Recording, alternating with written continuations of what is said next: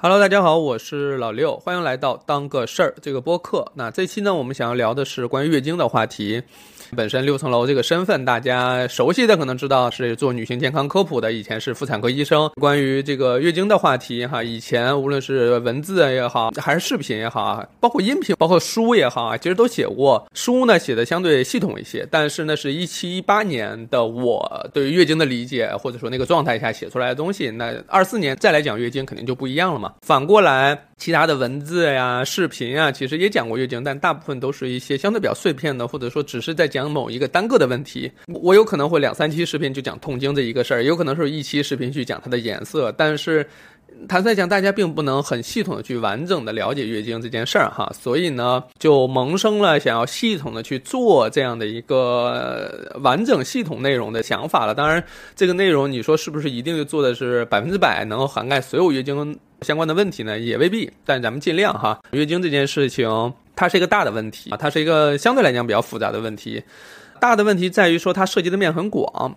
呃，复杂的问题在于说，我们并没有一个非常笃定的或者说完整的渠道把这些都都搞明白。它涉及到比如说生理层面的问题，包括疾病的问题，可能还涉及到一些文化呀、社会呀、认知啊、成长啊、教育上的问题，都包绕在月经的问题的这个表面。所以我们一层一层剥开去讲这个事情哈。当然，一开始我们还是要从它的基础知识。它的一些生理上面的问题来探讨，然后慢慢的我们一层一层深入，它可能会涉及到青春期的问题，涉及到父母与子女之间教育的问题，涉及到社会对于，呃或者说文化当中对于月经的认识，包括也可能会涉及到一些更加实操的关于月经的谣言呀，关于痛经啊，关于一些这个背后的原理啊等等这些也会跟大家涉及到。总之呢，就是希望说，听这一期啊就够了。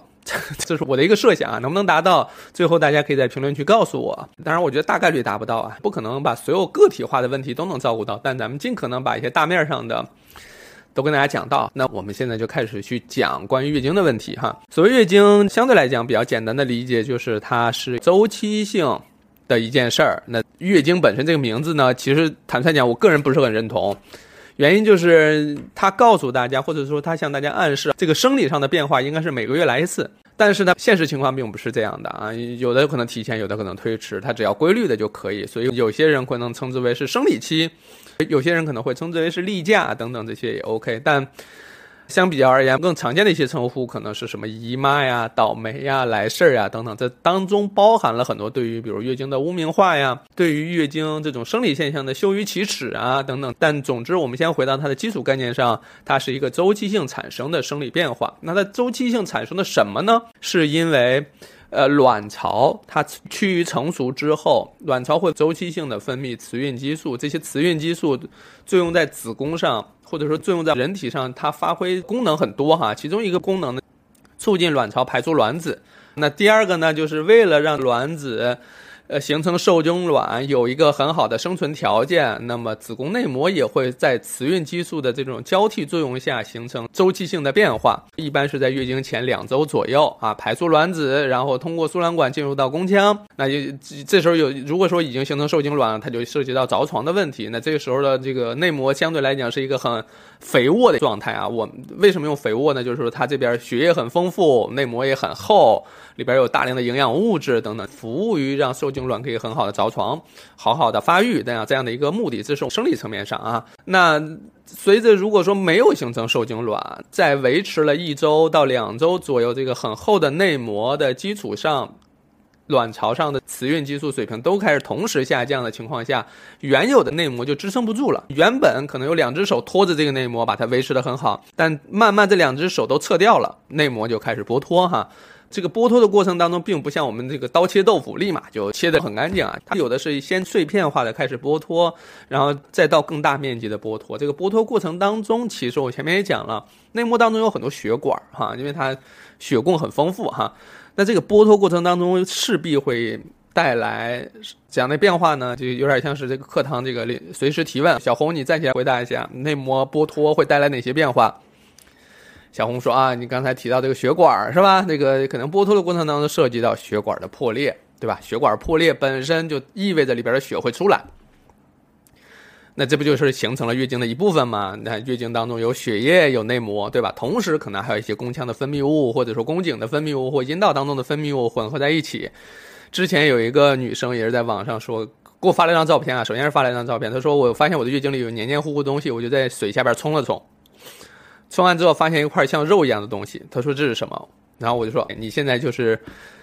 更加直观的看到了内膜，子宫内膜是什么形态啊？我不知道你们那儿怎么描述哈，就是那种松软的、不能成型的这么一块组织哈，它就是内膜的一个形态。当然，也有一些人会说，我这个里边黏黏糊糊的，里边还有气泡什么的，一冲就没了，那有可能就是一些粘液啊，粘液在流出过程当中里边可能包含了一些气泡等等，这里边就涉及到后面我们讲的问题了哈。那么说回来，这个血液，大家可能会好奇，血液到底是由什么构成的哈？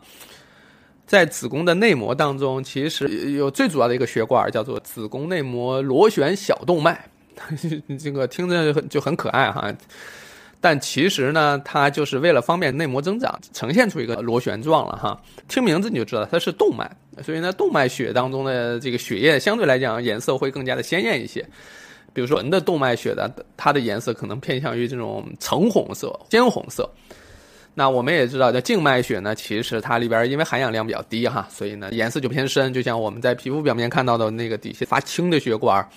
它其实就是静脉的血管。如果真的流出静脉血的话，它就是深棕色，或者说紫黑色，或者说棕黑色等等。这是血液本身它在不同的携带氧气的状态下所呈现出来的颜色变化。那么月经血当中的血液划分是怎样的呢？是百分之七十五的动脉血和百分之二十五的静脉血。所以呢，整个月经血的颜色，在它流出来的时候，我说的是它从宫腔里流出来啊，并不是说咱们真正在卫生巾上或卫生棉条上看到的那个月经血，那都是过了一大会儿了。就是你不可能说它刚流出来你就立马脱裤子要看一看，不是的，我们往往都是可能两个小时啊或多长时间换的时候发现哦，但那个颜色已经是离开体了，离开身体一段时间之后，啊，那个颜色呀，尤其是血液的颜色，它是随着时间推移在不断变化的这么一个过程。所以它刚刚从宫腔里流出来的时候，血液的颜色就是比动脉血要深的，因为里边混了百分之二十五的静脉血哈。当然，它比静脉血是还是要浅一些了啊，或者说没有那么深。但这个过程当中，这里边就牵扯到说，当我们看到它的时候，颜色偏深，都已经过了一大会儿了，但它本身就是深的。那这个月经血产生之后呢，它要迅速流出宫腔，这是人体的一个很重要的机制哈，就是。因为它积累在宫腔，就会阻碍其他的内膜剥脱。因为内膜这个时候前面讲了嘛，没有形成受精卵，然后呢，支撑内膜两只手也都撤掉了。那这个目前子宫或者说卵巢跟子宫打配合最主要的核心目的就是让内膜赶快脱落掉，然后更新一批。因为可能月经期结束之后又有新的内膜要长起来了嘛，就要赶快更新迭代。所以他们的目的就是尽快把已经剥脱的、已经维持不住的内膜血液都排出去。所以这个月经血在宫腔，它有个特征就是不凝。它在宫腔当中，血小板是一个抑制状态，或者说缺失状态，它就凝不住。那有人说，我的血块是怎么形成的呢？里边有两个因素，第一个就是当出血量大的时候；第二个因素就是短时间内出血量很大的时候。你比如说你出血量很大，但是你哩哩啦啦的，可能一一天都在出，这也是一个出血量大的情况。但这种情况形成血块的概率不大。那还有一种情况就是说，我短时间内大量出血，有可能有一些积压，有可能有一些凝固的情况了。而且，当我们出血的时候，我们看见的血块还是从宫腔流出来一段时间之后了。比如说啊，我们来月经的时候不舒服啊，难受，那我们更多的是比如坐的时间很长啊或躺的时间很长，这个时候呢，月经血流出来之后，并没有办法在重力作用下立马流出来。它大概率是要积累在阴道当中的。那这个血液离开宫腔之后，流到阴道里，这里边变得平缓了。平缓之后呢，它没有流的那么快。这时候血液还在不断进行的变化，它血一开始凝固，尤其是有内膜的时候，它相对血液来讲是一个固体嘛，就固体血液就会附着在内膜上，慢慢形成一个核。这这个核外边在不断包绕着更多的血块，所以这个时候就这个阴道当中形成血块了。等我们站起来的时候，比如说下地呀、上厕所呀，或者这个接杯水啊，在这个过程当中，因为阴道并没有像宫腔有宫颈那个口收着哈，它在重力作用下很快就能流出来。流出来的时候，我们看到哇，有血块，而且颜色很深，这个黑紫色或深棕色，吓坏了对吧？我们在网上听到各种各样的声音，说啊，这是某种意义上宫寒啊，这是你身体有问题呀，这是某种疾病等等。其实不是，这个血液呀，兢兢业业的在体内工作，它流到宫腔的时候，正好赶上那血管破裂了。虽然不情愿，但它没办法流出来了。流出来之后，流到阴道当中，它也没有迅速流出来。等你看见的时候，你就觉得这个血液面目可憎啊，产生了很多糟糕的联想，对于自己自身也担心，对于月经也不了解的情况下，你就误解了人家这个血液，是吧？就是挺委屈的。它确实也是在体内从产生到到消亡到消失到离开体内。对吧？这段时间大概是几十天、俩月等等这样的一个状态下，或一百二十天怎样的一个过程当中，人家也没闲着，一直在努力为咱们的身体运输氧气啊等等，就没闲着，是吧？就是一直很努力的这么一个角色。当流出来之后，我们就给他赋予了很多糟糕的或者说污名化的东西啊。所以我对这些血液啊还是挺同情。我经常会以一种拟人式的这种方式来讲它。好，关于颜色哈，大家可能就搞明白了，说哦，原来这都是它正常的状态。在我过去做科普的时候，我也买回来那些什么血豆腐啊、山楂糕啊、猪肝啊等等，就是买回来各种各样这种，呃，跟血液颜色接近的，或者说跟月经颜色接近的，跟大家讲了不同的时间维度下月颜色的变化、性状的变化，就是想跟大家讲清楚，它就是一个正常的生理现象哈。那我们讲完了，说这个月经，我们也顺便把这个颜色呀，包括这个这个性状也讲了，顺便破除了一些大家可能这个道听途说的一些谣言，或者说一些误解哈。当然，关于这些还有很多哈，因为这是一个一半儿人类都会面临的一个生理现现象哈，这个现象泛之广泛。它就是产生这些谣言误解的一个温床哈，就很适很适合产生这些。当然，尤其是当大家的认知水平不一致，对于现代医学的理解又不是这个人人都能接受相关的教育，或者说获得一些健康的通识教育的机会不多的情况下，那自然而然就会衍生出很多这样那样的说法。而且，我坦诚的讲，就是跟国外的一些医生也好，或者说做健康科普的人交流的时候，也会发现。月经在很多国家地区都会存在各种各样的误解，哈，有一些是这个整个社会层面上对于月经都都有这样的误解，有一些可能就涉及到某个地区或者说某一种文化属性、某一种社群当中，或者说认知下的人对于月经有一些特殊的解释，或者说这个脱离了生理层面的解释，哈，所以这不是咱们国家特有的，是全世界范围对于月经。都会存在这样那样的理解了啊，就是原因。当然，我前面也讲了，就是因为受教育水平不一致，大家并没有经受过或者说获得过统一的、严谨的、科学的关于月经的教育哈。大大家都缺乏，不光咱们这儿缺乏，甚至有些地方关于来月经你是脏的，这个有不祥的预兆，甚至都不能在家里睡觉，对吧？我不知道哪个忘了是哪个地区了，对吧？就是你来月经，你就要在外边睡，你都不能进家门，你这个对吧？对于月经的这种认知背后，也折射出在这样的环境下或这样的文化当中，女性的地位本身是一种写照哈。就是大家可能就能联想到一些很多关于这些的的研究，或者说一些观点，或者说一些说法，很多地方也有类似的新闻啊。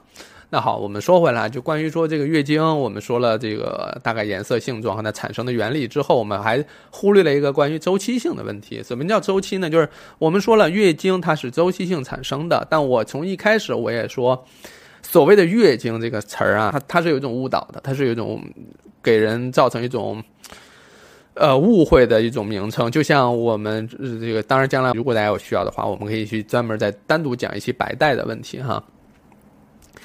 白带这个词不也是让你听上去好像越这个白带就应该是白色的吗？那如果说我是淡黄色，我是这个微微的有点粘稠，或者说我是有点偏一点点绿色等等这些，是不是就有问题呢？因为不是白色呀，对吧？也甚至可能有人发照片过来说我这不是白色呀，我这是有点奶白色。我甚至用这个穿搭界的这个词汇来讲，我这个白带啊，就有点做旧的那种感觉。对吧？你说这名字就给大家造成误解嘛？好像你只有白才对，或者说只有像教科书上那样才对，其实不是的哈。关于白带这件事，如果说你们觉得有必要聊一期，我可以在评论区告诉我，我们可以单独再聊。那说回来，关于月经这个事情，就是它的周期，其实严格来讲啊，就是教科书上也也说了啊，平均大家是这个二十八天来一次。每次呢来个二到七天，对吧？给了这些数。可问题是你并不是说所有人都是平均二十八天来一次，也不是所有人都是这个每次来月经是二到七天，对吧？或者说每一次都是这落在这个范围里，并不是。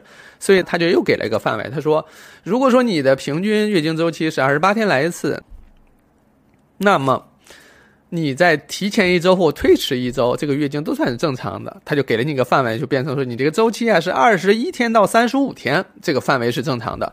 就是你二十八减七加七这样的一个动作哈，那你就能算出来说哦，对于如果说你本身平均周期是二十八天的人来讲的话，那么你每一次月经在二十一天到三十五天之间，每一次这个间隔时间在这个范围里也算正常。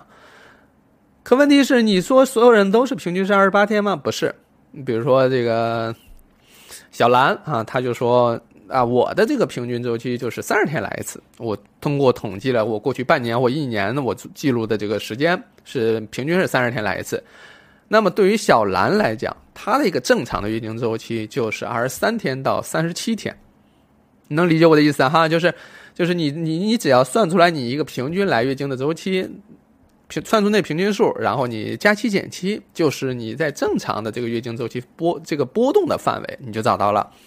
那关于这个来月经的几天哈，比如说我们说二到七天都是正常，对吧？平均是来四到六天，对不对？这是大概这样的一个范围。可是呢，月经它受多种因素影响，对吧？影响因素太多了，比如说环境温度、情绪压力、饮食、内分泌、旅游、出差、运动，这个论文被打回，对吧？吵架，然后呢，这个呃这个睡不好，通宵。加班儿等等这些因素就都有可能会影响到你这个月经周期，有可能就是我们前面讲的，你可能提前也好啊，或推迟也好。另外一个就是你这个月经本身它来的时间可能会就会哩哩啦啦延长，也有可能会说就是来个两三天就停止了，有人就会开始产生担心哈。所以我们说落落在这个范围里都行，但有些人会觉得说，那我只来了两天，这是不是会暗指我的卵巢功能不好啊？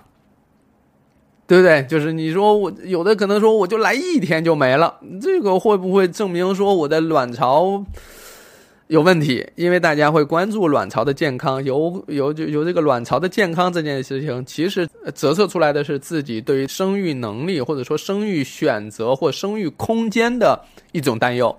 就是我可能现在不打算生孩子，但是我想要保有我这个选项选择。那如果说因为卵巢出了问题，卵巢早衰了，或者卵巢功能受损了，卵卵巢的一些障碍，导致我没了这个选项，那对我来讲是很大的一个担心，对吧？就是有网友也说了，说要不要生跟能不能生，从生理层面上面的能不能生，这是两个概念。所以大家通过月经去观察自己卵巢功能，或者说推测自己卵巢功能，是很多人日常生活中去做的事情。包括我们前面讲的说，通过颜色我来判断是不是宫寒呀，是不是这样那样的疾病啊，会不会隐藏了什么暂时没有发现的一些大病，对吧？大家是担心这个的。那其实我在讲正常月经的时候，都尽可能把这个大概的范围告诉大家。那你说有时候我这月经一天行不行呢？其实也行。对吧？有时候我这个月经我是八天行不行呢？就是我超过了七天、八天、九天、十天，这样行不行呢？行。为啥我这么笃定的告诉大家行呢？就是说哈，偶尔，这是一个很关键的词，大家就是相对来讲，对于文字敏感的就知道，老六说话有时候会把一些关键词可能。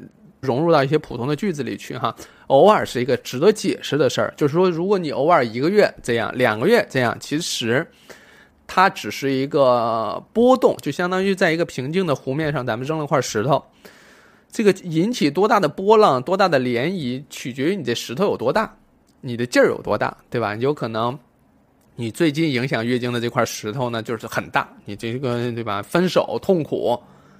呃，这个好几天都吃不好睡不好，甚至可能这个工作也不想干，学习也学不进去，难受，整宿整宿睡不着觉，对吧？当然我们不鼓励这样的这样的一个状态哈，但是确实有人就深陷这个情感当中，他就很难说自己很快就调整好哈。那在这样的情况下，这个石头就很大，对于月经影响就很大。可是呢，随着时间推移，有可能你又发现一个新的。有好感的人，或者说你进入到一段新的关系当中，慢慢变平稳起来了，那也许这种情况就改善了。所以说，我们说的偶尔这件事情，就是如果你不超过三个月经周期，都是这种异常的情况，那么我们就会认为说问题不大啊，它是人生漫漫长路上的一次小波动啊。对，所以这种是我们在讲月经的时候，希望大家能够知道的，就是月经啊，它打从来它就不是一成不变的。月经它更像是我们身体对于外界各种刺激做出的反应的一个滞后的变化，包括我身边的人，就是无论是我母亲也好啊，包括还是这个夫人也好啊，其实月经的情况他们都会发生变化，因为我们家相对来讲沟通起来比较顺畅哈，就是聊月经这件事情相对比较多，你就会明显发现。如果这样的一个月经变化放在一个旁边对这个月经完全不了解的人的话，他绝对会焦虑，而这个焦虑之下又会进一步加深对于月经的影响。就是你越焦虑，月经越不来，或月经延长越多，你下次还这样，等等这样的情况哈。反过来，如果身边有人或他自己本身对这件事已经很了解了，他就没那么焦虑，他就说哦，这次月经延长了，哦，这次月经推迟了，问题不大。对吗？他也能找到说，哦，这是因为我最近出差比较繁忙，最近我心里有一个其他的事儿，我或者说我最近压力大，或最近睡眠不好，他自己就能找到生活当中的一些诱因，他就解释了这个事儿，他就 OK，那好，那对吧？接下来可以调整啊，或者说接下来这个这段时间哈，相对来讲生活就比较平稳了，没有那么多影响的东西，那大家也就觉得说 OK，好，问题不大，对吧？所以呢，这里边我们就牵扯到说，你把这个波动看得更加的。自然一些，或者说月经的波动这件事情本身，它才是常态。一成不变的月经不是常态，它可能是偶尔才存在的，对吧？有些人确实他非常。这个细致的去记录了过去自己十年，或者说更长时间的一个月经的变化。他从他高中到这个大学，到这个毕业，到最后结婚，可能到要孩子之前这个备孕，他把这这些阶段的月经都记录下来。他会发现，在某一些阶段呢，月经是非常稳定的。比如说他在高二的时候，相对学业。对吧？这个没有像高三那么繁重，也不像高一刚上这个高中，一切都很陌生，也很新鲜那个状态。高二相对就是平稳，他就觉得高二的月经很稳定，对吧？那然后呢，这个在大学期间呢，他会明显的发现，他在谈一段稳定的恋爱的时候，月经是规律的。但是，一旦开始出现，比如说分手啊。或者说面临毕业啊、找工作呀，面临可能不同的城市分开呀等等这样的情况时候，月经开始不规律。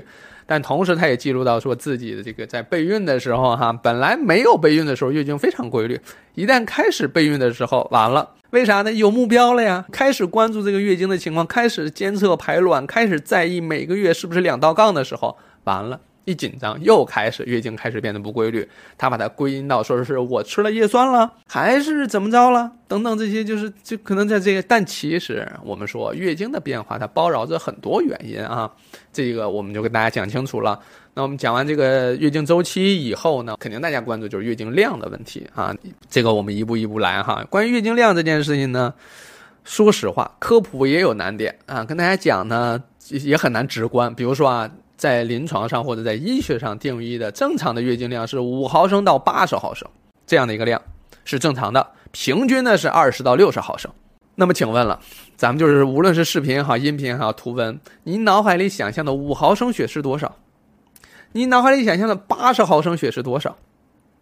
对吧？我们脑海里会想到说啊，我以前去献血献过两百毫升，那一袋血是怎样的？然后呢，它放在哪儿是怎样的？或者说我们在视频里看到或电影里看到说那两百毫升或四百毫升血是怎样的？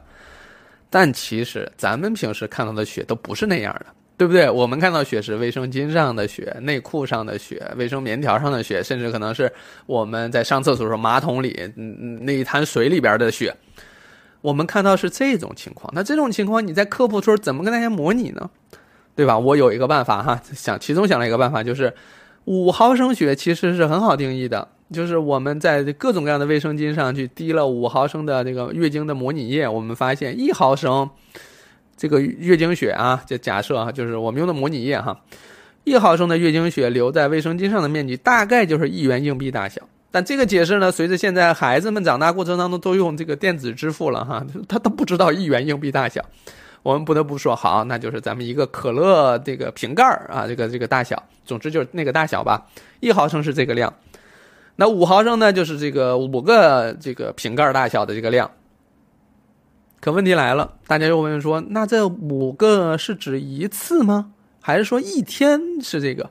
不是的，是你整个月经周期来来月经出血的这个所有的血的面积合一块儿，如果达到五个一元硬币大小，或者说五个可乐瓶盖那个面积的大小，就算正常了。所以很多人说啊，我月经量少啊，我是不是有病啊？是不是有问题呀？等等。当然，这里边也存在一个误区啊，就是很多人把这个月经量少跟月经跟这个卵巢早衰划等号，好像月经量少就是这个卵巢早衰的表现，因为少嘛，代表着衰退，代表着衰老，代表着功能的完善缺失等等，这种大家是有这样的联想，但其实并不是，卵巢功能真正的异常或者说它的一个衰退，主要体现在它维持不了原有的周期。这是最显著的一个特点。比如，当你卵巢出现问题的时候，周期开始剧烈的波动。比如说，你这次是三十天来一次，下一次可能六十天来一次，或者说半年都不来一次，或者突然就变成一个月来两次。这种波动，它的波动范围变得更大，它受到外界刺激下，它能自身调节的那个能力下降，它的韧性也好，或者它的弹性下降了，它包容不了。身体对于外界这些这些刺激的反应的时候，这个时候卵巢功能是有异常的，所以它并不是少就一定是异常，波动大、紊乱的情况变得频发严重，这才是卵巢功能不好的一种表现，对吧？所以反过来就是月经量少这件事情，你只要在正常范围里少，并不意味着任何问题。比如说你少这件事情，其实就是之前可能内膜不是很厚，这个周期当中的内膜不是很厚，所以它剥脱的时候呢，哎，它剥脱出来血管破裂的少。对吧？也有可能是这个内膜剥脱啊，它剥脱的这这还挺理性，它只剥脱内膜，没有破坏血管，有没有这种可能呢？也有这种可能，是因为你想想看，每一个周期你要长新的内膜，你要长新的血管，对吧？那每次都是新的，那这就意味着这次跟上一次就是不一样，那下一次跟这次也不一样，每次都是新的都不一样的情况下，你就很难说通过这一次。作为一个模板去套用、去衡量，或者说去对比你的下一次、下下次，或者说之前，每一次都是新的，就像我们下棋一样，每次都下的是一局一局新的棋，之前的就跟现在就不一样了，对吧？所以你不能说这次少了就一定有问题。好，那我讲了说五毫升，我们其实还好衡量，比如五毫升的血在这个卫生棉条上，哈，你每一毫升滴在这个卫生棉条上，这个血在卫生棉条上所占的这个长度呢，大概就是零点五到一厘米左右。这跟不同品牌的卫生棉条呢，它吸水性、它的那个展开形式不一样。这个说实话很难，我也是买了很多这个卫生棉条去测，因为我参加过他们的研讨会，参加过他们的各种研发的东西哈。就是我就会发现卫生棉条各家有各家的说法，对吧？所以它那个就是复杂度就更高了哈。当然，这些少量的月经血我们都还好衡量，大量是最不好衡量的。比如说哈，把十毫升血洒在地上。或者洒在我们的桌面上，你让大家去看，你问大家说，你看这一滩血大概是多少毫升，或者说多少量的时候，大家普遍会猜的更多一些。为啥呢？因为血液在我们脑海当中是一个危险信号，它本身意味着风险、恐惧、伤害、疾病，对吧？就是或者说生命。在这样的情况下，我们大脑会夸大这个信号。当然是在研究当中看到，我们对于颜色、对于性状，其实是大脑有一个从远古人类就遗传下来的对于危险信号的解读，对吧？包括我们，比如说对黑色，我们其实会存在一些恐惧的，因为过去人类在黑夜当中其实是面临更多的这个捕猎、捕杀，或者面临更多的呃袭击，所以对于黑夜本身是恐惧的，但对于阳光明媚，可能是有天然的喜好哈。那么反过来就是说，对于颜色来讲，红色对于大脑是一个非常危急的信号，所以我们的一些警示牌呀，或者说信号灯啊、警示灯啊，都是选择红色嘛，这是大概是类似这个意思了哈。所以呢，当这一滩血在地上的时候，大家会普遍的去夸大它，或者说大脑就会放大它的量。所以有很多人说，我看着我的月卫生巾上这一滩血，我觉得得有二十毫升，我恨不得说我一天就能出一百毫升血。你说他是在夸张吗？不是，他确实是看到了很多血，但是那个量是我们大脑释放出来的信号，说这个血很多。但是你真正去拿着他那个卫生巾，去称重的时候，你就会发现他眼中的二十毫升血，可能在这个秤上称出来的除以血的密度，就会发现这可能就是五到八毫升的血。对吧？这是过去做过的实验，我们研究之后发现说，哦，不，当然不光我研究了啊，就是很多这个专家教授也在研究关于视觉上，我们看卫生巾上的量去评估到底出了多少血，这是有一套科学的方法的。那当然我去做，我也不是研究，我只是重复了一下那些科学家的实验，看看到底是不是真的那样哈，就会发现这个量本身确实大家有很多误解。那。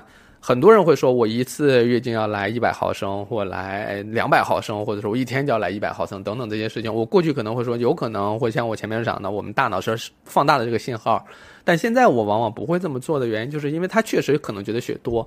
那我们最终避免的不是纠正他的这个想法，也不是纠正我们大脑当中对于红色这件事情的那种信号，或者说警惕的那种自我保护机制，更多的是要搞。搞清楚，就是如果说你真的是月经量大了，那有可能面临的问题就是你可能贫血，你可能低血糖，你可能有意外的风险，或者说你本身潜在的有一些，比如黏膜下的子宫肌瘤啊、腺肌症啊等等一系列问题。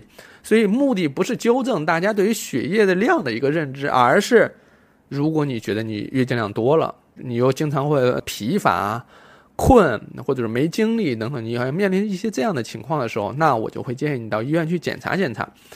有可能你量并没有达到超过八十毫升，但你有可能有一些潜在的疾病，比如说卵巢功能的问题，比如说子宫肌瘤，比如说子宫腺肌症，比如说内膜的病变，或者说内膜有息肉等等，对吧？所以呢，简单来讲，就是当你觉得月经量多的时候，你也衡量不出来它到底是不是真的像老六说的，就是那么多，你也没办法把它接出来，或者说用什么称重法呀？有的人可能说，那我用月经杯是不是我可以接出来，我可以量等等，反正就是。我会建议说，你要真的觉得多，就到医院去，咱们查一查，只要排除一些常见的疾病或者一些问题，那不就挺好的吗？对吧？你何必去纠正这个关于多少的问题？多少其实有时候对于个人来讲是一个主观的判断，对吧？我也没办法在现场帮你判断这是多的是少哈。有时候啊，还有一些误解，有一些地区其实是非常推崇或者说就追求我血量充沛的。他认为我血量多这件事情是代表我红活原始，我这个身体倍儿棒。看我出的血又是鲜红色，量又多。但恰恰在临床上，这是两个很危险的信号。第一是正常月经血不应该是鲜红色，如果达到鲜红色，一定是有大的动脉血管破裂了，出血量大了，是不是有什么其他问题？另外一个就是血量多这件事情也不见得是好。我们前面讲了，血量多就有可能会有什么问题、疾病，对吧？我们要查一查哈，这个是不是有什么疾病，是不是有什么问题？所以这关于量这件事情，我们讲到这里。那有人会说了，你刚才讲的这些范围呢，我可能都不是我，怎么办呢？比如说我就是四十五天来一次，或者说我就是三十几天来一次，这种情况好像都不在你讲刚才讲那个范围里，那怎么办呢？所以我再告诉大家一个简单的去判断大家自己月经情况这个好坏哈。或者说给大家缓解焦虑的一点就是，对于我们来讲，月经的规律很重要。我们前面讲了，卵巢功能出现异常，最重要的一个体现就是月经变得不规律了。所以规律对于我们来讲很重要。我们一开头就讲，月经是一个周期性变化的生理现象，所以周期性是它一个非常核心的点。当然，它还有很多特征，比如周期性啊、个体差异性啊，或者说波动性啊等等这些，我们都会讲哈。但周期性是很核心的一个东西，就是当周期性发生了变化，那我们就会开始考虑是不是有什么问题。尤其是连续三个月经周期都出现这样的问题的时候，我们自然而然就要去查性腺六项、激素水平、哈查 B 超、看卵巢功能等等这样的情况了。那么这个周期性是指什么呢？我们在应该是初中吧，学数学的时候我们学过什么等差数列，对吧？一定要去关注这个等差数列，哪怕你跟别人不一样。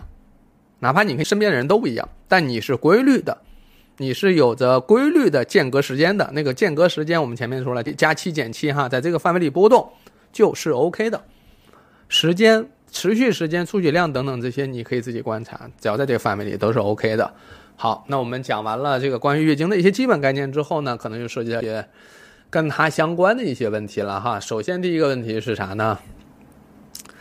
我猜你们肯定要问到痛经的问题，对吧？关于痛经这件事情，我们前边铺埋了两个点。第一个点就是我说了，月经血通常在宫腔当中是不凝的，它要迅速的排出来。但是呢，当它量很大，短时间的出很多的时候，它来不及排出来的时候，或者说有些内膜堵在这个宫颈口，挡在这儿排不出去的时候，会出现一种情况，叫做原发性痛经。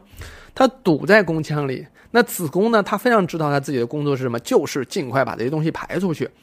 它该怎么办呢？它开始收缩、挤压、增加宫腔压力，把这个东西挤出去。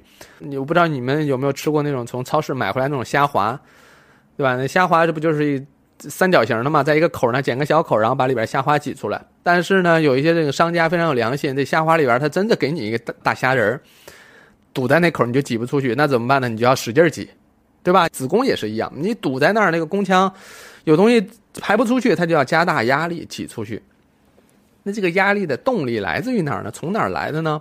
哎，这个时候就是当我们宫腔检测到宫腔当中有东西排不出去，就像上级传递信号说：“哎，给我加把劲儿啊，让我排出去。”啊，上级说：“行，那我就给你派点这个前列腺素过去。”对，前列腺素这时候出现，前列腺素就是女性体内也有啊。小插曲就是最早是在男性的体液当中发现，就以为是男性的前列腺分泌的，就叫了这个名字。但其实女性体内也有，就是你知道科学上有时候对吧会打脸哈。好，那么我们说回来，这个前列腺素它的一个作用在子宫上有个很大的功能，就是促进子宫收缩。哎，子宫一收缩，它不就就能挤出去了吗？所以这个前列腺素就是来给这子宫加劲儿的。那子宫一收缩，它同时面临一个问题，就是它会压迫到子宫肌层的小血管以及神经。当神经血管这个受到压迫，有又缺血又有神经刺激，这时候疼痛就产生了。所以这是为了排出月经血附加产生的这个疼痛的一个感觉哈。而这个前列腺素它还有一个副作用，它就是会刺激到肠道。在，所以就是有时候在月经期间，有些人可能会有拉肚子呀，会有腹泻呀，会有难受啊，下腹坠痛啊，它还会刺激到腹腹壁呀，这个黏膜呀，还会刺激到肠道啊等等一系列。所以这个月经期间，它不光是痛经，它整个这下半身都觉得不舒服、难受，对吧？这也是前列腺素在发挥它这个作用。当然，它本身它有一个正向积极的作用，就是把月经血排出去，但它附带的这个东西有点痛苦。但是为啥会有这样？有些人就就原发性痛经，有些人没有原发性痛经的。就是有些人吧，这个子宫啊，它传递的信号它不是那么准，可能就是一个小血块堵住了，稍微可能来两个单位的前列腺素就能排掉。但是呢，它上报的这个信号很大，他说不行啊，非常堵，非常多东西需要排出去。上面一听说这么难吗？那给你派十个吧，派了十个单位的前列腺素来。两个用完之后就已经足够了，但那八个怎么办呢？那八个就当然也在盆底肆虐，是吧？它影响我们，就是难受。月经血确实也排出来，但是难受，该难受还是难受，对吧？所以这个就是一个原发性痛经的一个这个我们叫拟人化的或者说一些简易的一个原理哈。所以这就是为什么会有布洛芬呀、对乙酰氨基酚呀等等这种药物，它来缓解原发性痛经。啥意思？它的作用主要就是切断。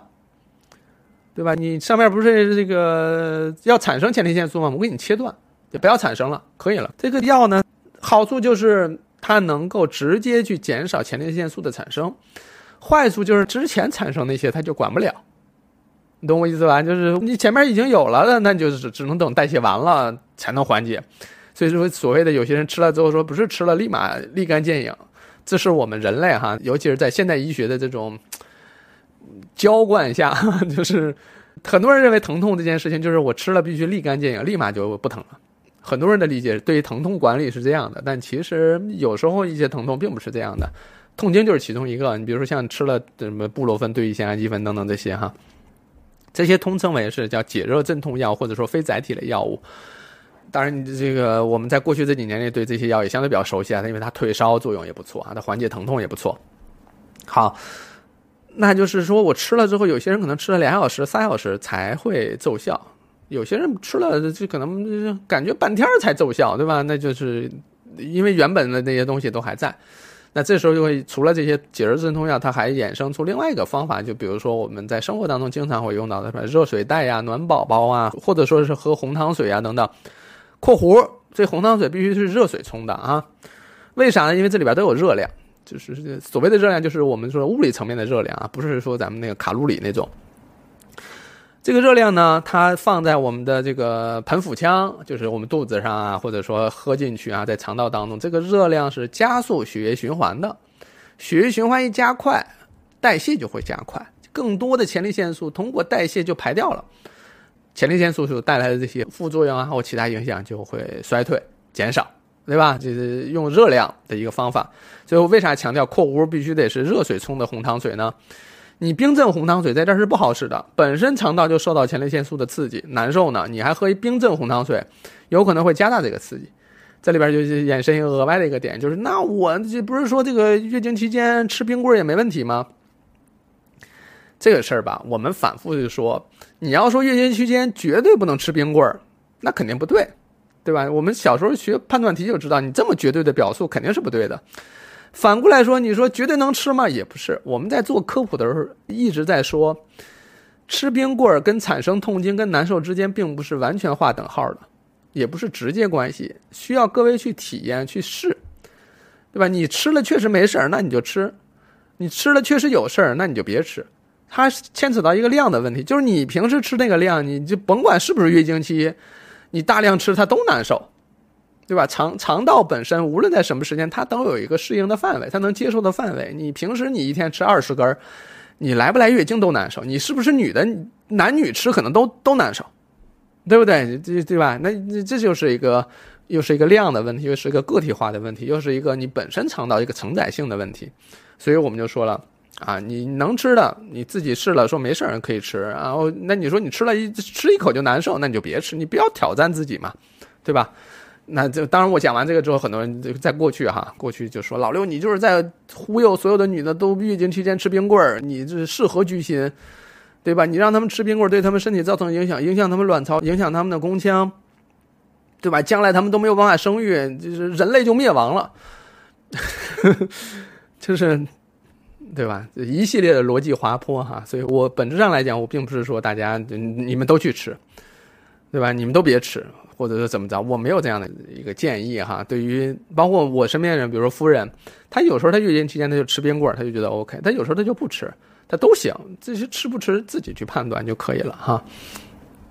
所以我们今天刚刚讲了这个关于热热量的问题啊，我们就讲清楚了。你冰镇红糖水，对吧？先不说它你喝完之后难受不难受，或你什么体验，它至少它对于冰镇红糖水对于缓解痛经作用不大。或者说几乎没有作用，当然它还是有一点点微弱的作用，就这个这个糖当中，它对吧？糖对于人体来讲，多巴胺呀、内啡肽呀，它还是有一点作用嘛。甜品本身它也带来一些美好的体验哈，它还是有点作用的，不是百分之百没有哈。那我们说完这个热量之后呢，还有另外一种这个方法缓解痛经的方法，尤其是原发性痛经。我们前面也是退回来说哈，当当短时间内大量产生。月经血排不出去的时候，不就产生的原发性痛经了吗？那我有没有一种方法让我避免出现这种短时间内大量产生月经血的情况呢？有，短效避孕药嘛。吃短效避孕药呢，就是这个药物本身是非常低剂量的雌孕激素的这个续灌疗法，它就会导致我们内膜既不会变得很厚，也不会很薄。那这个月经呢，既不会很多，也不会很少，它就是维持在一个稳定的状态。让它相对来讲比较平缓的流出来，它不会产生那么多，自然就没有就是降低了堵在宫腔里的可能性，自然也就不需要子宫向上级发信号说“我这儿堵啊，赶快给我派前列腺素来呀”，这就减少了这种发生情况，那自然痛经也会得到缓解。所以对于原发性痛经这三种方法，我们就讲到这儿哈，基本上就是这些原理，我希望都跟大家讲明白了。那其实我们前面还讲了，说这个大量出血呀、鲜红色呀，然后形成大量血块等等，它还有一种情况，就是我们前前面讲子宫啊、这个内膜黏膜下产生了肌瘤啊，或者子宫腺肌症啊等等这些情况，就是由一些疾病所引起来的痛经，叫做继发性痛经。这一系列的这个痛经，它的一个治疗核心就是在于发现原发病、治疗原发病，把原发病从根儿上解决了。这个痛经继发的痛经嘛，你就自然而然就解决了，对不对？大概就这个逻辑哈。所以呢，我们前面讲了这个黏膜下的肌瘤啊、腺肌症啊，包括巧克力囊肿，这些都是一些引起继发性痛经的疾病。那这里边有个很核心的病，就是统称为叫子宫内膜异位症。那子宫内膜异位症是啥呢？听名字就能理解啊，它就是子宫内膜原本是长在宫腔里的哈，它现在长到了非宫腔的地方，比如长到了这个子宫的肌层。长在了子宫的表面，长在了卵巢上，长在了输卵管上，长在了输卵管的伞端，长在了子宫的这个周周遭的韧带上，阔韧带呀、固有韧带啊等等，长在这些地方，或者长在这个盆腔当中。长在这些地方呢，它不像子宫哈，就是你这个内膜你产生了之后，你剥脱、你掉落，你有一个宫颈，虽然有时候宫颈有点这个这个堵着东西排不出去难受哈，但它至少有一个排出道，它有宫颈还有阴道能排出体外。但是当这些子宫内膜长在其他地方的时候，它就没有这个排出道了。但这个子宫内膜又受到卵巢激素周期性波动的调控，就会导致它在这个它自己生长的地方嘛，它也会周期性的剥脱出去，可是没有排出去的空间，它就会周期性的在它原有的组织当中，它会变大，它会撑着这个原有的这个夹缝当中，它会撑大，它会压迫神经、压迫血管，它会造成一系列疼痛。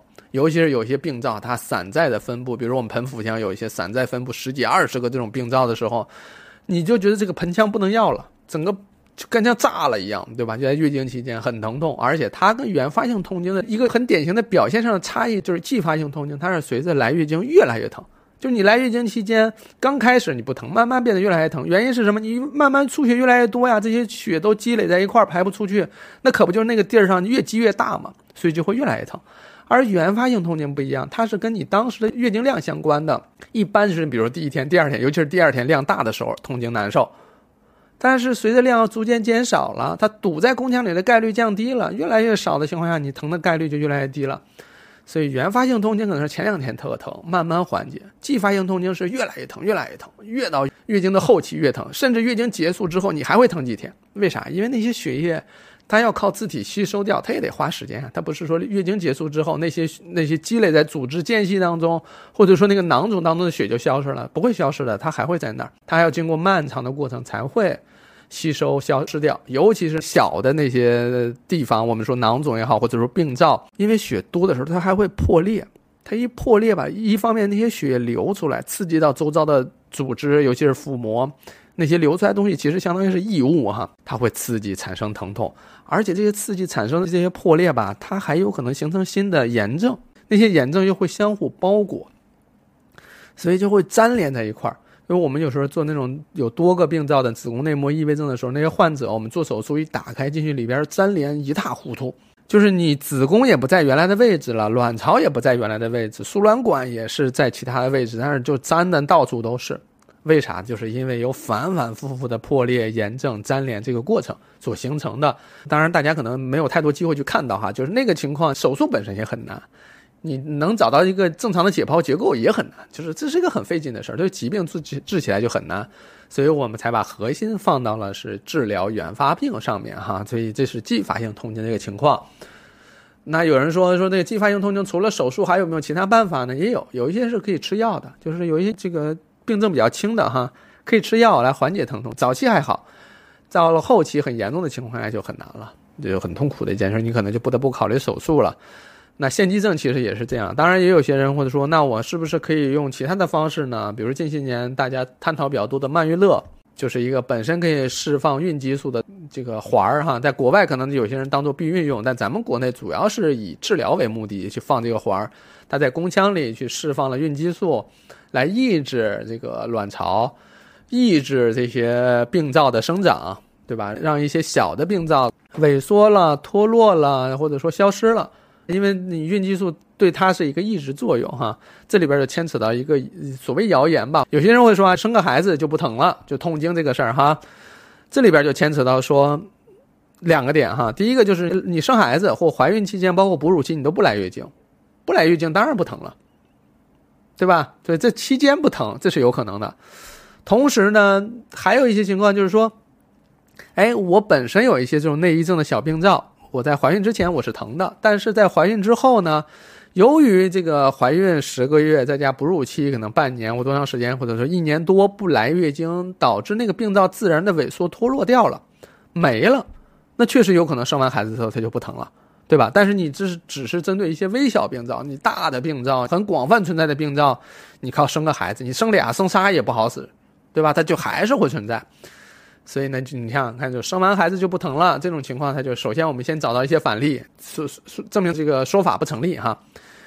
还有一些人呢，他是因为子宫本身长的这个形态是异常的。我们怎么说呢？就它就学名叫做子宫前倾前屈位跟后倾后屈位，就相当于说咱们这个子宫哈，它从这个形态上来讲的话，像是倒着放的一个口袋，宫颈是那个口袋的那个口哈。那它平时就是把这个月经血呀，或者说内膜呀往外倒，但是如果这个口袋口袋中间打折了。它比如它向前弯腰了，或者说向后仰着了，那就会导致在这个口袋这个底部的产生的血液呀，或者说内膜，它就没有办法顺利的排出去，它可能就积累在宫腔了，导致了它有可能引起痛经，因为它老也排不出去啊，它拐弯了嘛，它就排不出去。那如果说生孩子这个过程当中，子宫不是胀大了吗？然后又恢复到原来的位置上的时候，在这个过程当中，它把原来拐弯的这个子宫给捋顺了。捋顺之后呢，这个月经血不就排的很顺利了吗？哎，这时候不疼了，有没有这个可能？也有这个可能。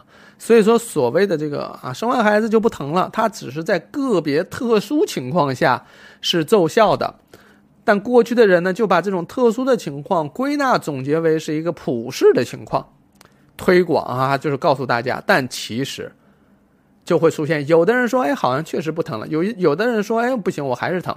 还有一类情况就是说，我原本生孩子前一点不疼，生完反而开始疼了。比如说生完你生孩子过程当中哈，你做了剖宫产呀，或者怎么着过程当中，或者做了侧切，出现个什么问题呢？就是内膜在这些伤口上植入了，这是人为作用下的，让这个子宫内膜移位了，长在比如刀口上啊，或长在这个侧切的伤口，或者说长在阴道当中，长在宫颈上等等，出现这样的问题了。那这些问题就会导致，你你你可能之前不疼，生完孩子对吧？哺乳期你也没发现，当你开始来月经的时候，发现哎怎么疼呢？而且越来越疼，这时候你会发现哦内异症出现了，对吧？我们之前讲剖宫产一些一些风险的时候，这就涉及到这个事儿了哈。所以你想想看，这个生孩子跟痛经之间的关系，其实有好多种可能性。他们并不是一一对照关系，也并不是说一个是另外一个的解决方案，对吧？你难道怎么说生孩子是治病的药引子，对吧？也不是这样的哈。所以把痛经、继发性痛经、原发性痛经我们都讲完了，当然没有完全讲讲完啊。我自己也知道哪儿有一些瑕疵，或者说没有涉及到的地方，以后我们再补吧。比如说啊，我举个例子，就是这个月经流出来，如果说它这个通道不是很顺畅的话，也有可能会引起原发性痛经。除了我刚才讲那个子宫的形态异常以外，还有一些，比如说长在宫颈口上的一些疾病，比如说宫颈口那边长了一个肌瘤，本来这个宫颈啊，它就是一个三向的一个马路，三项或两项的马路，但是它这边突然出来一个路障，掉了一个大石头堵在这儿，你就原来从三项变成一项了。只有单车道可以通行了，甚至可能是个单行道，那你说这个情况下，它它不就堵了吗？那堵在这儿，它不就还是会引起原发性痛经吗？当然，前面可能还有一些其他疾病，或者说一些细微的疾病，它是存在的哈，比如宫颈的囊肿什么的，我们以后有机会再补哈。那讲完这个之后，我们现在来讲的就是关于月经的一些谣言。我们前面也陆陆续续讲了一些，对吧？关于颜色到底意味着什么？关于能不能吃凉的，对吧？那可能还涉及到一些问题，就是。我月经期间能不能洗澡啊？有人说我月经这个期间一洗澡一洗头，月经就少了，这怎么办呀？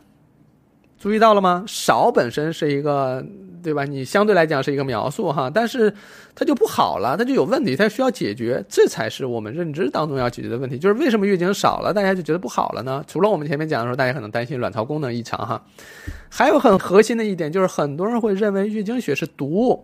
排毒，就是你得把体内的毒排出去。如果排的少了，这毒啊就积累在体内了，你就排不出去了。久而久之就伤害身体了。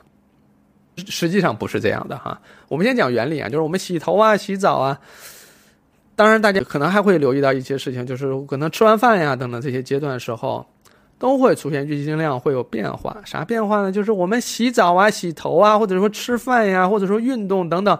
这些都会导致我们身体血液的重新分配，比如说洗澡、洗头，哈，在洗头、洗澡的时候，因为有热水嘛，你洗的过程当中呢，我们是这个体表啊，或头部啊，或哪里，它这个血管会变宽、变粗，血液更多的流向了这些地方。我们全身的血就是那么多，一个零和博弈哈。当这些血流到其他地方，那么自然流经子宫的血液就变少了呀。那你流到子宫的血变少了，那是不是流出来的少了呀？这客流量就变了呀，对吧？就这个意思哈，就是你的血管虽然是破的没长好，但是你流的血少了，自然就少了呀。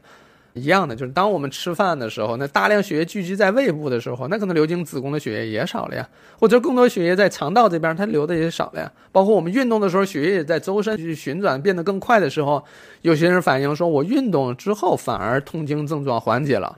一方面是因为运动本身这个震动导致堵在宫腔的血流出去了，另外一方面也有可能就是血液循环调整之后，月经量也少了呀。引起这些疼痛的概率又会下降啊，等等这样的情况都会有。当然，本身这个运动也会产生一些什么内啡肽呀、多巴胺啊等等，也会缓解一些疼痛。当然，这个事儿我觉得还是因人而异。有些人可能来月经疼的下地都费劲，你就别强行运动了。那晕倒啊或怎么着，那还得有人来救。所以就是量力而行，同时呢，依据自身情况去选择一些缓解的办法啊。那还有一些人会就是说，那这个月经这件事情。存在一些吃什么不能吃什么的问题，很多人有很多这样那样的说法啊。呃，这这里边有一个很更广泛的一个因素哈，就邪了门了，就是女性你甭管是不是月经期间，有很多关于能吃这个不能吃那个的这种说法，对吧？它有正向说女性应该多吃这个对身体有益，或者说女性不应该吃那个对身体有害。女性有太多太多这样的东西了，而男性相比较而言就少很多哈。你诸如此类的，那，哎，咱们有时候也想了，就是为什么那好吃的这个女性都不能吃呢？对吧？这明明吃了特开心，特好吃，那啥的都不让吃，奇了怪了哈！就会有这样的。但是我们回到科普上来讲的话，就是月经期间吃的东西，你平时吃的没事儿，月经期间你大概率吃的也没事儿，啊，只是可能说量要稍微少一点，或者说刺激性稍微小一点，这都 OK 的。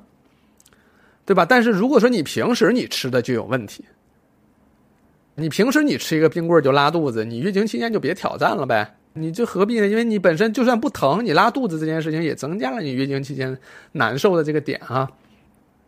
而且有些人也反馈，在月经期间好像更容易拉肚子，也有人说我平时便秘全靠月经期间这个排便了，都有哈。当然，月经期间拉肚子这个事儿也是有一定原因的，就是月经血产生之后，它不是堵在宫腔，有时候你排不出去，或者说因为我们平躺着的时候，它并不是直接流到外面去的时候，它有可能会顺着输卵管流到盆腹腔当中，所以盆腹腔当中有时候会有少量的月经血。那这个月经血呢，对于腹壁也好，对于肠道来讲，它属于异物，对吧？血液在这个血管当中它 OK，但是它留在其他地方它是不 OK 的哈，那它就是刺激产生了。所以这个月经血在肚子里呢，你就会觉得说它刺激难受，而且刺激那个点呢，正好就位于这个直肠前方，尤其是我们站立情况下，盆腔最低的那个地方就是道格拉斯窝，最低的那个地方就在直肠前头。那血呢，在往低处流嘛，液体嘛，那它自然就留在那个道格拉斯窝，就在直肠前头，它可不就刺激你那直肠吗？你就会产生一种想要排便的感觉，但是你放心，蹲那儿就没事了，没感觉了。那一站起来又想排便。为啥呢？就是你蹲那儿的时候，那个血呀就流到其他地方去。蹲那儿之后呢，或者说坐在这个马桶上之后，那个血又找到了其他的这个更低点，它就流到那儿去了。你反而就没有觉得说太想排便，所以你会经常就是坐下就没什么东西，站起来又难受又想排便，会会有这个反反复复这样的情况。这个也跟那个月经血流到盆腹腔一样啊。所以拉肚子这个事儿你产生了，所以在吃这件事情呢，我们说你不要。挑战自己，但是呢，你也不必这事事谨小慎微，你尽量吃一些你平时吃的就没事儿啊，吃的就舒服的东西就可以了啊，既不需要挑战，也不需要这个，呃，啥都不吃啊。那也有人说，月经期间能不能运动啊？很多人提问这个问题哈，我们前面也讲，确实有些人运动完之后反而缓解啊，而且这个事情运动跟月经之间的关系呢，比我们想象中的复杂很多。因为有一些世界顶级的一些运动员当中有那么几位，他们会刻意的把一些参加重要赛事的这个时间节点跟自己的月经期弄到一起或者重合，因为他发现他在月经期间的成绩反而比平时成绩还要更好。因为这个样本很少，并没有一个普遍的研究，但是有个体确实存在这样的情况。但是呢，绝大多数人，包括运动员或什么之类的，他们尽可能会在参加一些重要赛事的时候，或者说想要取得更好成绩的时候，他们会尽量选择避开月经期。但是如果真的赶上月经期了怎么办呢？因为你用了那些常规的，比如说推迟月经的方法呀，它也有这个不是百分之百奏效的时候哈。比如说我们之前也聊了，就是有一些，咱们说呃，无论是咱们国家还是国外的这些运动员，游泳运动员哈，他们在游泳的时候正好参加比赛，因为有些比赛拉得很长哈，那这个过程当中有可能就来月经了呀，然后他们可能就会使用卫生棉条，但仍然参加比赛。然后取得成绩也仍然不错，或者说从他们的角度来讲，这件事对他们的成绩没什么影响，这就是他们要面临的一个情况，对吧？这就从某种程度来讲，告诉大家，OK，月经期间运动这件事情并不是绝对不可以的，有些人是可以的，而那些人当中包含不包含你不知道，你要看你自己啊。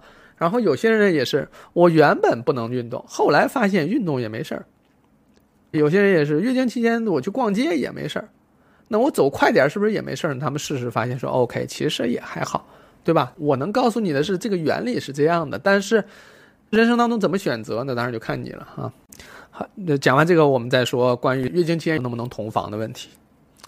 这个呢，其实呃陆陆续续讲过很多次哈。大家为什么会问这个问题呢？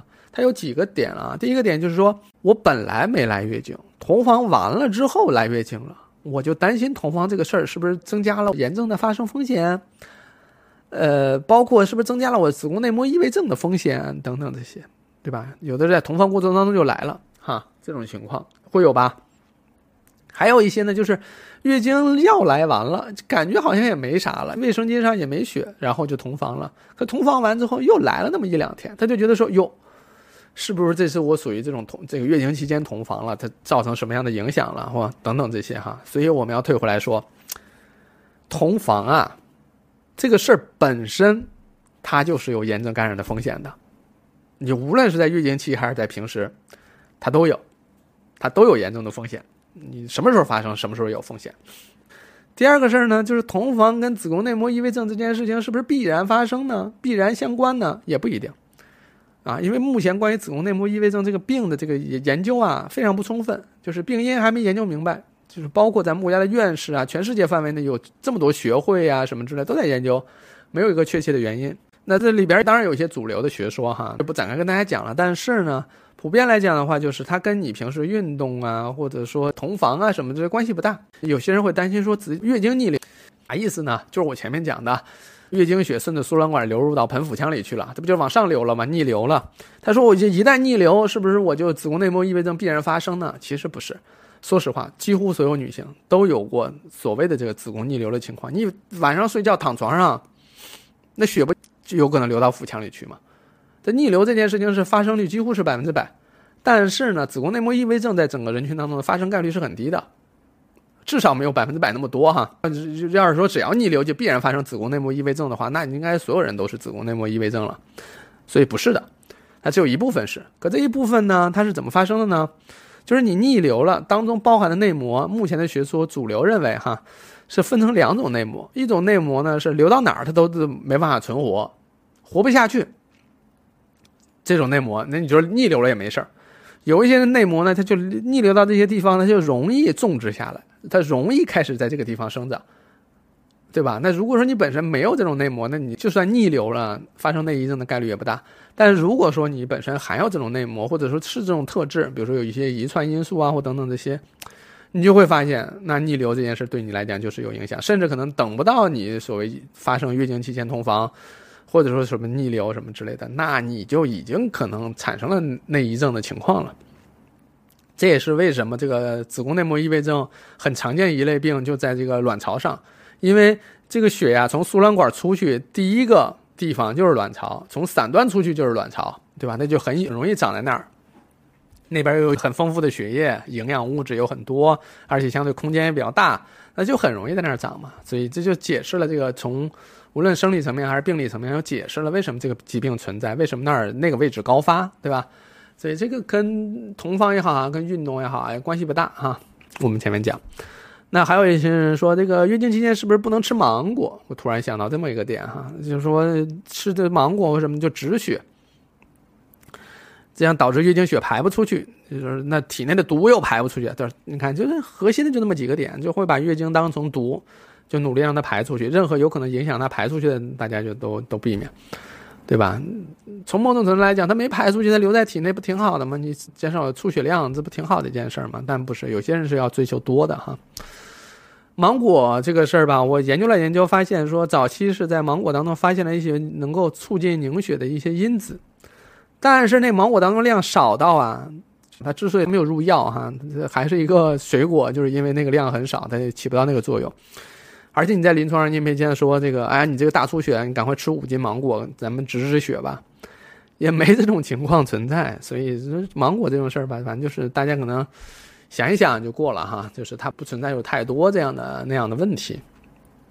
很多关于月经的这个谣言都是与此相关哈，希望让你月经能够顺利排出来，希望让你颜色浅一点儿，希希望你这那的，其实本质上都没那么大的相关性。这是我们很多是包裹了或者说饱含我们民间的对于月经的一些朴素的愿望，希望它是好的，希望它背后所代表的卵巢功能，我们身体状态是好的。对吧？他可能会面临这样的问题了啊。那关于月经的这部分，差不多就讲到这些。除了这些以外呢，我们可能稍微上一点点价值的话，就是可能，呃，我讲这么多，其实很多人是应该是在初高中的时候就学会的，尤其是在你来月经之前就应该掌握这些知识的哈。但是很多人就是别说孩子掌握不了了，父母也掌握不了。就有时候孩子去问父母，父母也恼羞成怒，说不应该问这些东西等等。这里边一个很核心的点就是，可能有时候孩子不知道哈，但你问了这个问题，有可能就触达了大人的知识空白。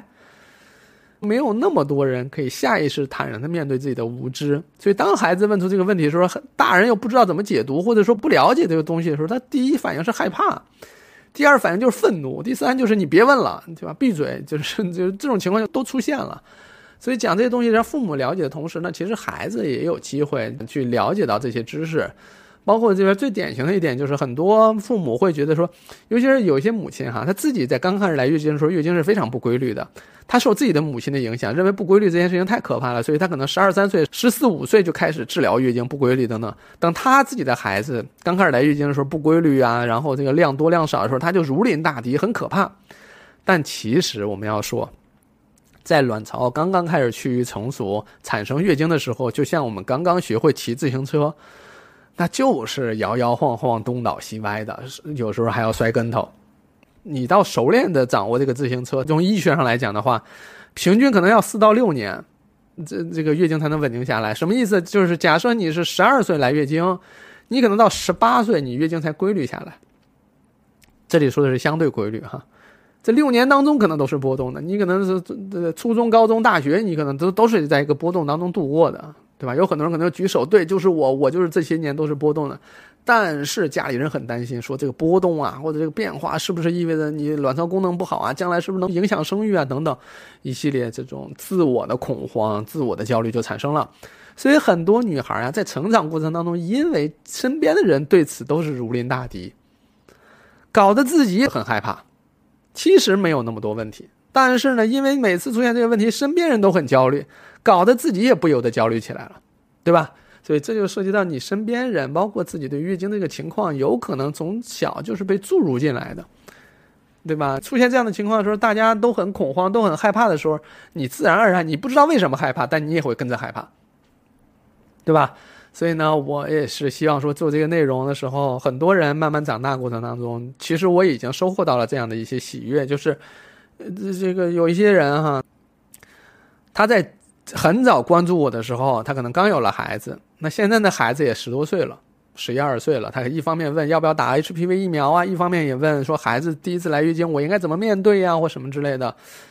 他因为看了这些内容，他知道说哦，来月经是这样的一个生理过程，他没有那么可怕，他也没有那么焦虑。父母没那么焦虑了，孩子自然而然也就觉得说哦，它是一个生理现象，咱也别把它当做多可怕的事儿，对吧？那当然，有些文化或社会当中会会认为说，这个第一次来月经是值得庆贺的、庆祝的。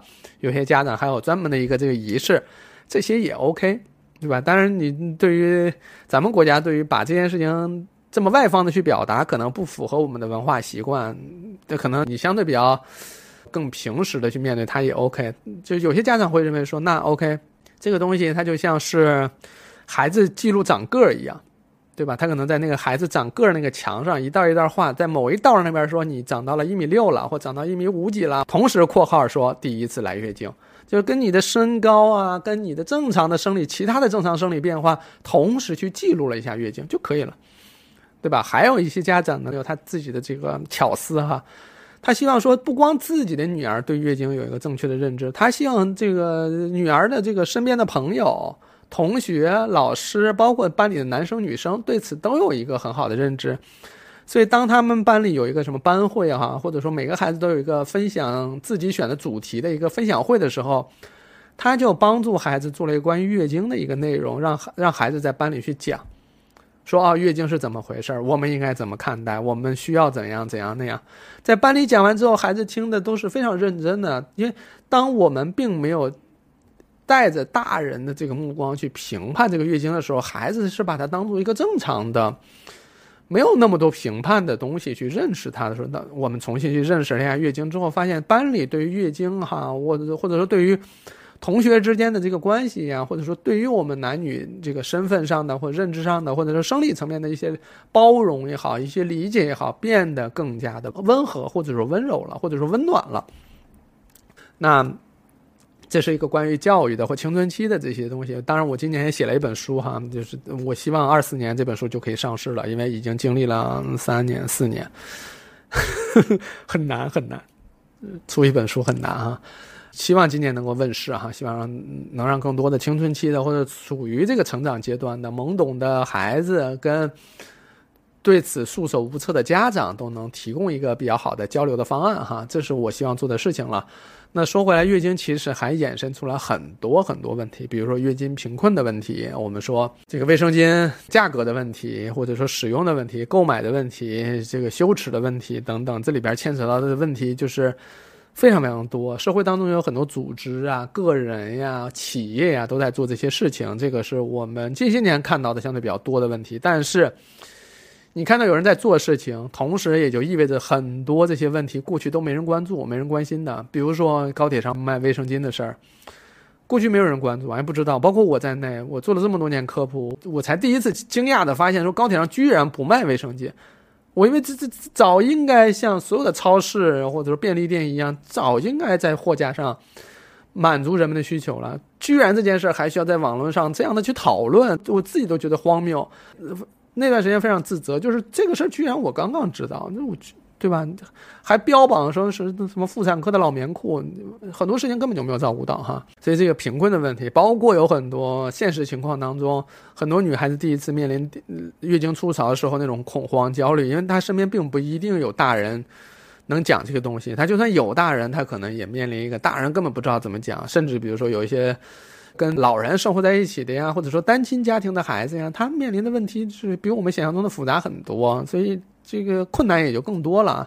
尤其是一些偏远山区，你别说使用卫生巾这个事儿了，有可能连换洗的内裤都不一定有，连有隔间的卫生间都不一定存在，而这个卫生间能不能锁，上下是不是透气，或者说有没有封闭等等，这些问题都还没有解决，都还在这种大的旱厕当中，甚至那厕所都是露天的。在这样的情况下，更换卫生巾。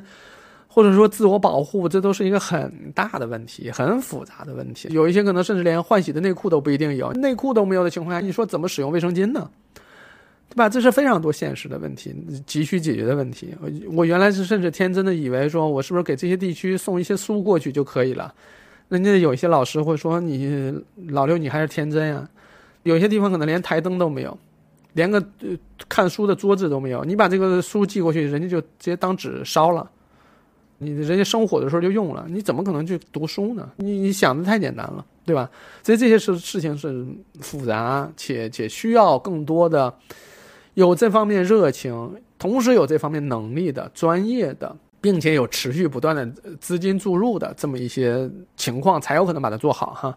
这是一个很复杂的问题，包括它还有另外一个问题，比如说我最近我发现也是在科普当中。面临的一个就是空白也好啊，或者说没有做到位的地方，咱们说哈，一些特殊人群的月经是怎么办？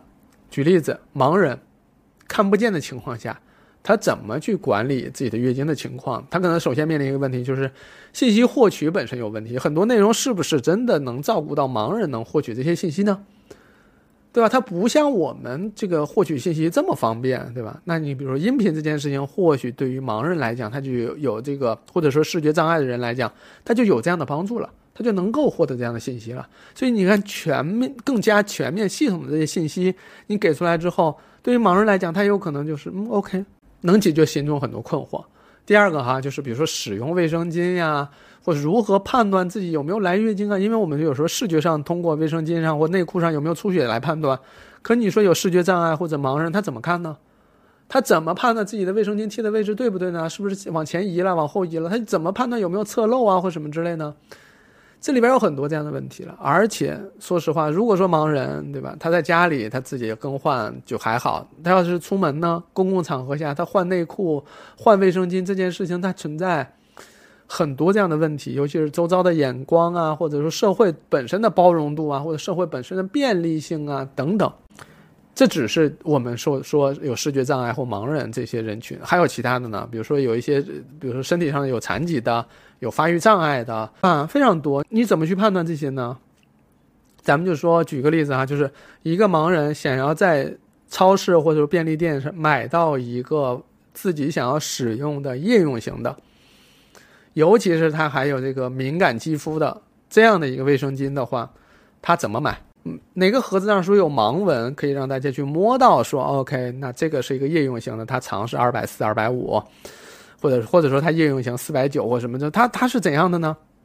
三百二、三百四，这这些标数，包括它的一些特征，它是面向敏感肌呢，它还是纯棉的呢？它还是吸水性强呢？它怎么去选择适合自己的产品呢？